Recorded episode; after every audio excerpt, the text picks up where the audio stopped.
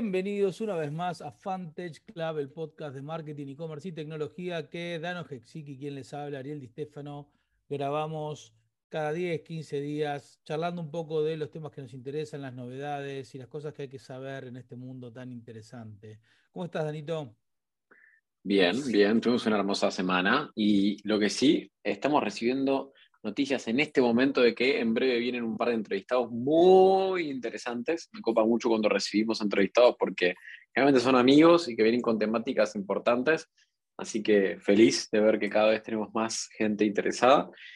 Y fue una hermosa semana. Y yo quiero arrancar por tirar la primera piedra, porque ayer estuve escuchando otro podcast de Jason Caragnis que habló de que TikTok finalmente parecería que no solo está yendo a meterse en el e-commerce como ya lo viene haciendo de diferentes formas, sino que está yendo por un lugar que para mí es una locura, nunca pensé que iba a ir por ahí, y tiene que ver con la apertura de depósitos, ¿ok?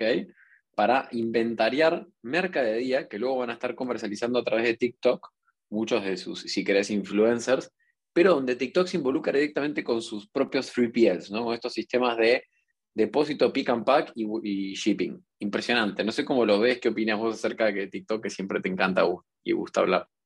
No, no es que me encante, pero digo, y para aquellos que me quieran seguir en arroba aprendedor serial, también estoy ahí en TikTok tratando de entender la plataforma, me gusta entenderlas y uno entiende cuando usa. ¿Qué creo desde el análisis? Creo que TikTok es una plataforma que cambió el paradigma de cómo el algoritmo sirve contenido y cómo nosotros como seres humanos hacemos el discovery replanteó que ese algoritmo no tenía que estar basado en el grafo social, sino en nuestros intereses y nuestros gustos, y que con 100 swipes, más o menos rápidamente el algoritmo sabe por dónde te va tu, tu interés y después lo refina. Y logró un engagement monstruoso a una velocidad monstruosa, con lo cual hoy tenés, el otro día estaba ahí pispeando 1.8 billones de usuarios ya en TikTok, mucho en el, en el occidente, es decir, mucho fuera del origen asiático de la plataforma, y el crecimiento en occidente yo creo que fue mucho más rápido de lo que ellos esperaban. Entonces, ¿qué es lo que está pasando?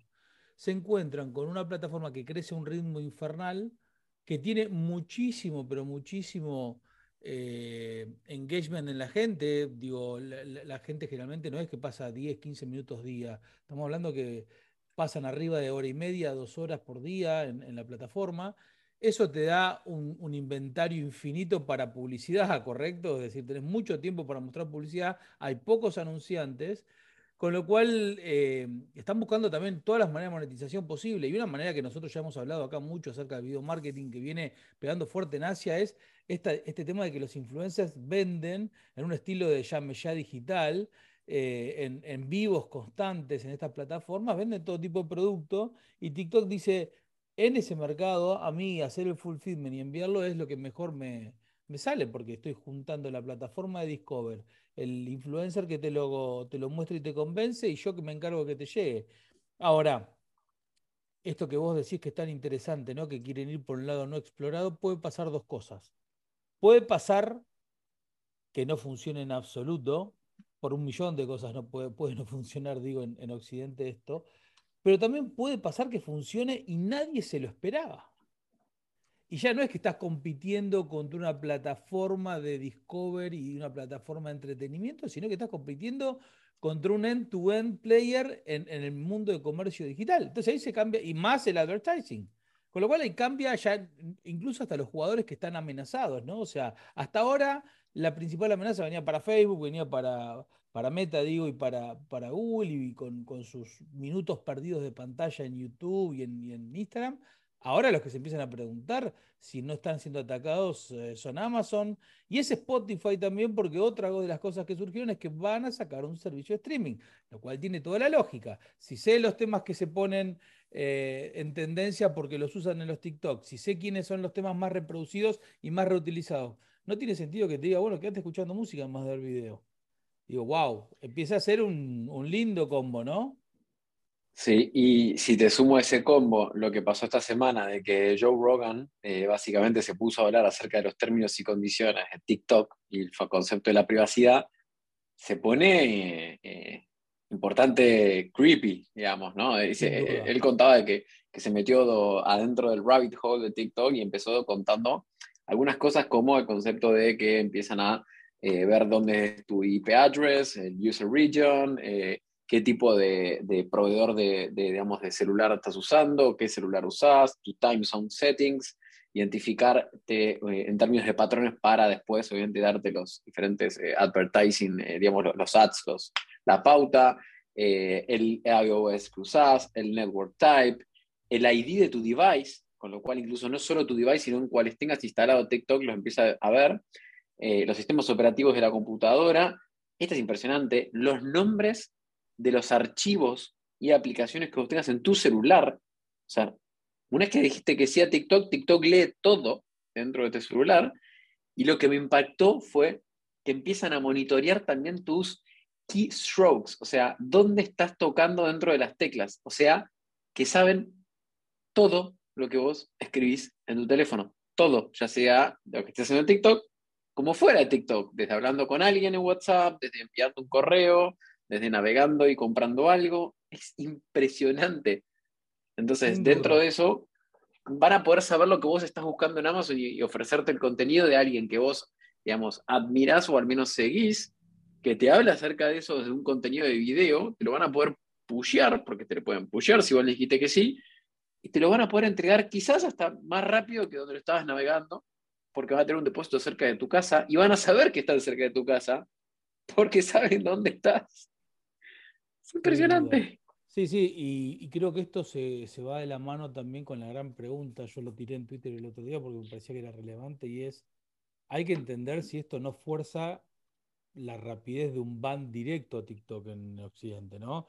Porque obviamente cuando arranque Estados Unidos baneando la plataforma van a salir todos a hacer lo mismo. Y me parece que, digo, no es casual que Joe Rogan salga a hacerlo tan, tan público.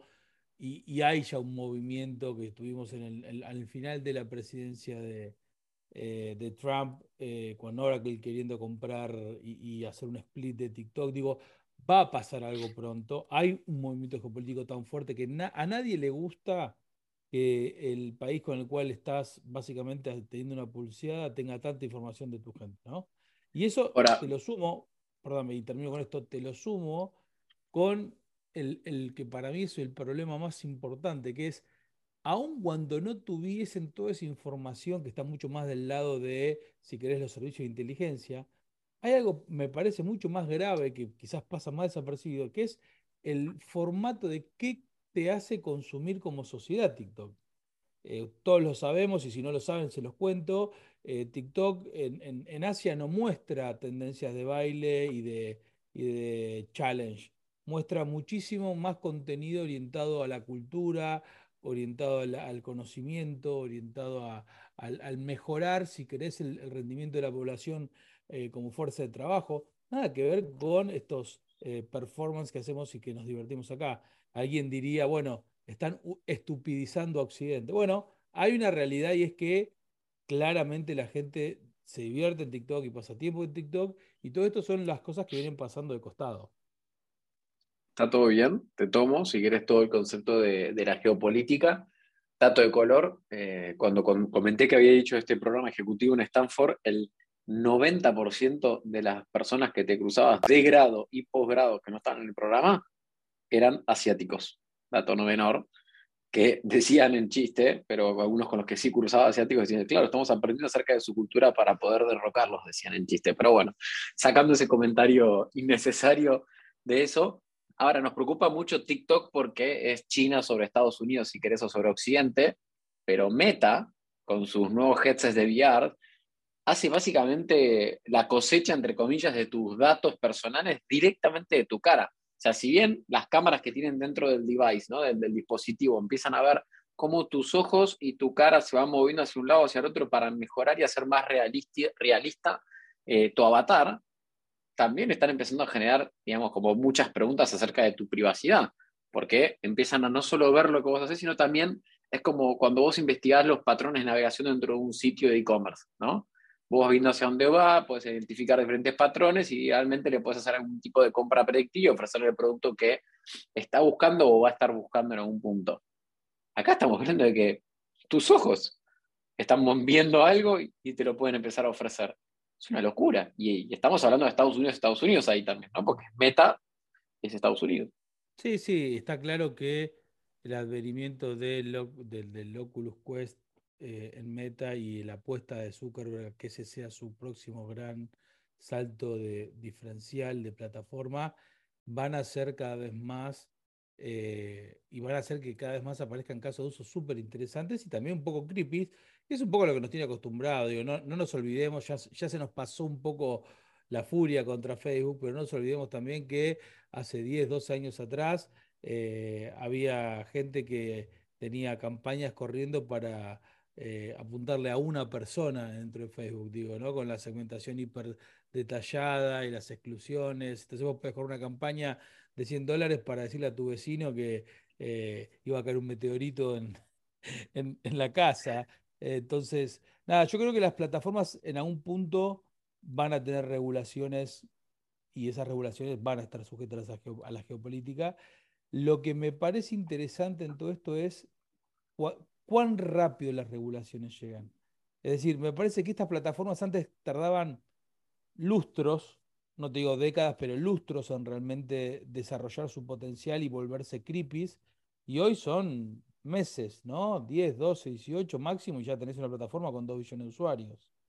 Y, no 2 billones de usuarios, sino 2 billones de usuarios a los cuales le conoce todo.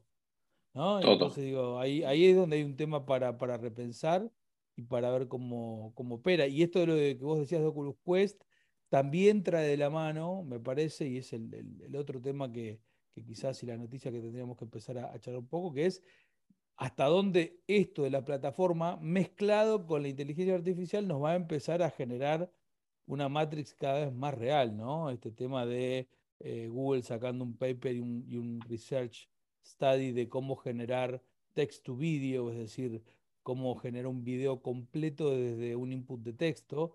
Entonces, si yo me pongo a pensar, lo hablamos la otra vez, este tema de crearte tu propia película eh, donde vos le decís que era una película de Dano eh, con, en, una época de orcos y de, de elfos, y, quiero que Ariel sea el, malo que viene. Y digo, por eventualmente digo, vas a tener tu propio mundo.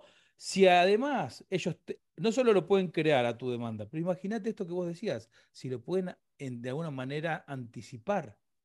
Entonces, ¿en qué punto vos salís de una realidad que se te está construyendo para lo que vos querés? ¿No? Eh, interesante el tema este del concepto de qué es realmente la Matrix o a dónde realmente empieza o termina la Matrix, porque a veces se entra sin saber que uno está entrando, no es que te, metes en el huevito, te enchufás y a veces estás entrando y digo, cuando ya te quisiste dar cuenta estás hervido, ¿no? Estás bien metido dentro del rabbit hole, pero bueno, también Meta sacó el Make a Video, ¿no? Digamos, de, de hecho con inteligencia artificial, que me encanta que todos los blogs lo denominan directamente como creepy, ¿no? Digamos que este, este antes era el make a scene, ahora es el make a video, directamente de imágenes, y que el AI básicamente va componiendo, digamos, un montón de imágenes basadas en diferentes, si querés, eh, prompts, digamos, del AI, y va tomando, tomando, tomando, hasta shapearlo y armarlo de una forma en la cual queda específicamente hecho un video, pero perfecto. Y hay, hay varios ejemplos que, que hicieron, como el, por ejemplo, del del, pececito nadando, del ovni aterrizando, o sea, y cuando ves el pececito nadando... Justo el research de Google de un, de un teddy bear lavando los platos, digo, algo muy bizarro, pero digo, que te muestra dónde puede llegar, ¿no?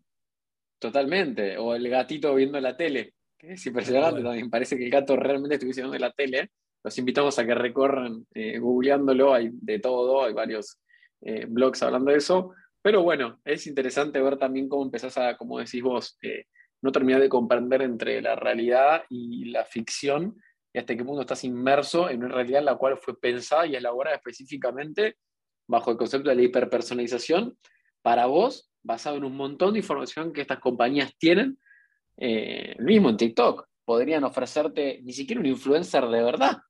Podría ser un influencer animado que vos no te das cuenta que del otro lado no es un ser humano y que esté interactuando con vos. Sino que... ese avatar responda a tu, eh, digamos, eh, empatía de tipo de persona que te cae bien, digo, ¿no? Porque digo, eh, te llevas bien con las personas caucásicas entre 35 y 45 y entonces el avatar te aparece ese, ¿no? y si tenés mucho, mucho cariño por los animales, te aparece un gatito hablando. Digo, es realmente creepy. No me, a ver, no creo que esté mal que la, que frontera se empuje. Yo creo que siempre hay que empujarla porque si no, no sabes a dónde. Creo que estamos llegando a un punto donde la difusión de para qué puede ser usada esa frontera empieza a ser compleja, ¿no? Y te acordás que hace ya muchos años que viene el tema este de eh, cuándo la, eh, el AI se vuelve lo suficientemente peligrosa como para tener que decir, muchachos, paremos. Viste que hay como esas dos grandes corrientes, ¿no? Uno que dice, no, vayamos a fondo porque es la, la humanidad depende de esto, y otro que dicen, no tiene idea dónde se están metiendo, una vez que entraste no salís. Totalmente. Y ¿De qué lado te parás, Danito? ¿De qué lado te parás? Viste como Matías Marte. ¿De qué lado estás, Dano? Y a mí me gusta estos avances de la tecnología. A mí me gusta que nos generen, eh, si querés, eh, correr atrás de la pelota y buscar a ver cuál es la nueva norma que hay que inventar para que tampoco el AI se convierta en lo que era Westworld y nos termine matando a todos. claro, mira cómo te meto el dedito. ¿Y pensaste que ese es el mundo que van a estar tus hijos viviendo? Sí, definitivamente. Lo bueno es que ellos lo van a entender y lo van a comprobar. Yo a veces los veo a los, a los dos jugando en Roblox eh, o haciendo, si querés, lo que para mí era un LAN party de Age of Empires o Counter-Strike y ellos hoy están jugando. y mis papás se preocupaban por la cantidad de horas que yo pasaba jugando a ellos. Y si bien hoy le limitamos el uso de pantallas, vos lo ves a, a mi hijo, no, no, estoy orgulloso, lo voy a contar, pero a mi hijo de cuatro años jugando a Roblox con sus primitos de forma remota en diferentes mundos y hablando de vamos a Brookhaven. Y vos decís, ¿qué? Y están yendo un mundo y juegan y contentos porque gana, pierde, lo que fuese. Y yo a mí me das Roblox y no puedo llegar ni a Brookhaven. O sea, y es impresionante. Y soy un millennial, si querés, casi centennial, por decir, si querés, me, regal, me, me, quito un par de años y vivo de la tecnología. Con lo cual, sí, me preocupa por un lado, creo que no me preocupa tanto ellos adaptándose al uso y haciendo, si querés, un uso bueno de las herramientas o de las situaciones que van a vivir, sino creo que me preocupa más cómo yo puedo acompañarlos eh, y, poder hacerles entender algunos límites que sean necesarios o poder ayudarlos a que no pasen cosas como las que pueden pasar, que estés en Roblox y que hoy quizás la de 6 o 7 puede leer y entender algún mensaje que no quieras que alguien que está en esa red buscando otro tipo de cosas que no queremos que sucedan, eh, digamos, se dé cuenta y pueda limitar ese tipo de cosas. Pero bueno, me preocupa más por ese lado. Asimismo, le doy la derecha a que el avance de la tecnología, el avance de este tipo de, digamos, de, avances que podemos ver día a día, sigan cada vez challengeándonos más. Y si querés, eh, creo que es parte de, que estas personalidades que nosotros siempre hablamos, como si querés ahora después pasamos a hablar de Elon Musk, eh, quiebran el status quo en algunos lugares y, nos hagan a todos preocuparnos o pensar, eh, lo veo como algo positivo, así y todo, siento que el desafío que más tenemos es el concepto de, normativas o de geopolítica o de gobiernos atendiendo este tipo de instancias cuando vos los ves hablar a, cualquiera de estos magnates tecnológicos adelante del Senado de Estados Unidos y un poco más parece que se debería hasta reír de ellos. Y me pena no me da, me da vergüenza ajena. Entonces, creo que sí falta que del otro lado haya también alguien que, sabiendo lo que estamos haciendo o lo que están haciendo, pueda levantar la mano y decir, nada, para, para, para. Vos, me estás, vos lo estás gastando en este momento a este senador. Y lo que estás haciendo está mal. Tendrías que explicar el inciso artículo 28 de la página 422 de tus términos y condiciones, donde dice que estás haciendo uso de esta información para este fin. Que vos decís acá de que no lo sabías, porque te entrenaron 23 personas para decir que no lo sabías con un temperamento claro que si te miden las pulsaciones no varían, pero en realidad lo estás haciendo. Eso creo que va a ser divertido. Sí, y yo creo que era un punto, eh, como bien vos dijiste, el, verdadero eh, resultado lo vamos a ver en, probablemente, no tanto. Yo pensé que, voy a hacer acá uso de mi, de mi barba blanca, pensé que no lo iba a ver en mi lifetime. Y yo creo que sí, creo que se adelantó mucho y se está adelantando mucho. Y un poco lo que me asusta es algo que leí en algún cuento de ciencia ficción, eh, donde el tipo te forzaba a pensar eh, que uno no está preparado como ser humano para entender la exponencialidad de la I.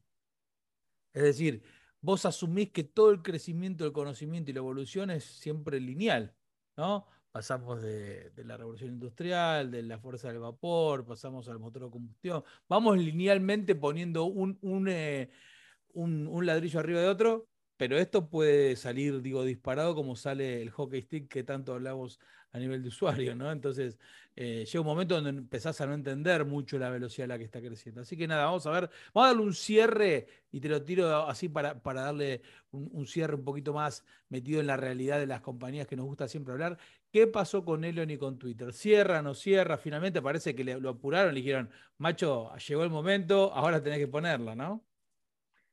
Ahora, lo lindo es que cuando la producción de este hermoso podcast nos había pasado la nota, se hablaba de que ya está, listo, Elon hizo la oferta, se compra Twitter, pedazo cerrado, charlamos, hablamos de todo lo que quiera, pero ¿qué pasó hace muy poco momento? Ha sucedido que Elon Musk será investigado por sus conductas luego del acuerdo de Twitter.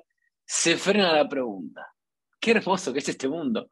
Esto parece Twitter en vivo. Tenés uno que compra y otro que, que te dice, no, papito, no compras. Bueno, parece que básicamente lo que ya habían dicho, digamos, ¿no? De que si oficialmente sucedía esto y avanzaba, podía, digamos, eh, tener alguna suerte de situación dispuesta desde otro lado, digamos, desde la parte de eh, investigación por un tema de privilegio sobre, digamos, información que él podía tener y demás, desde el lado de las autoridades federales de Estados Unidos.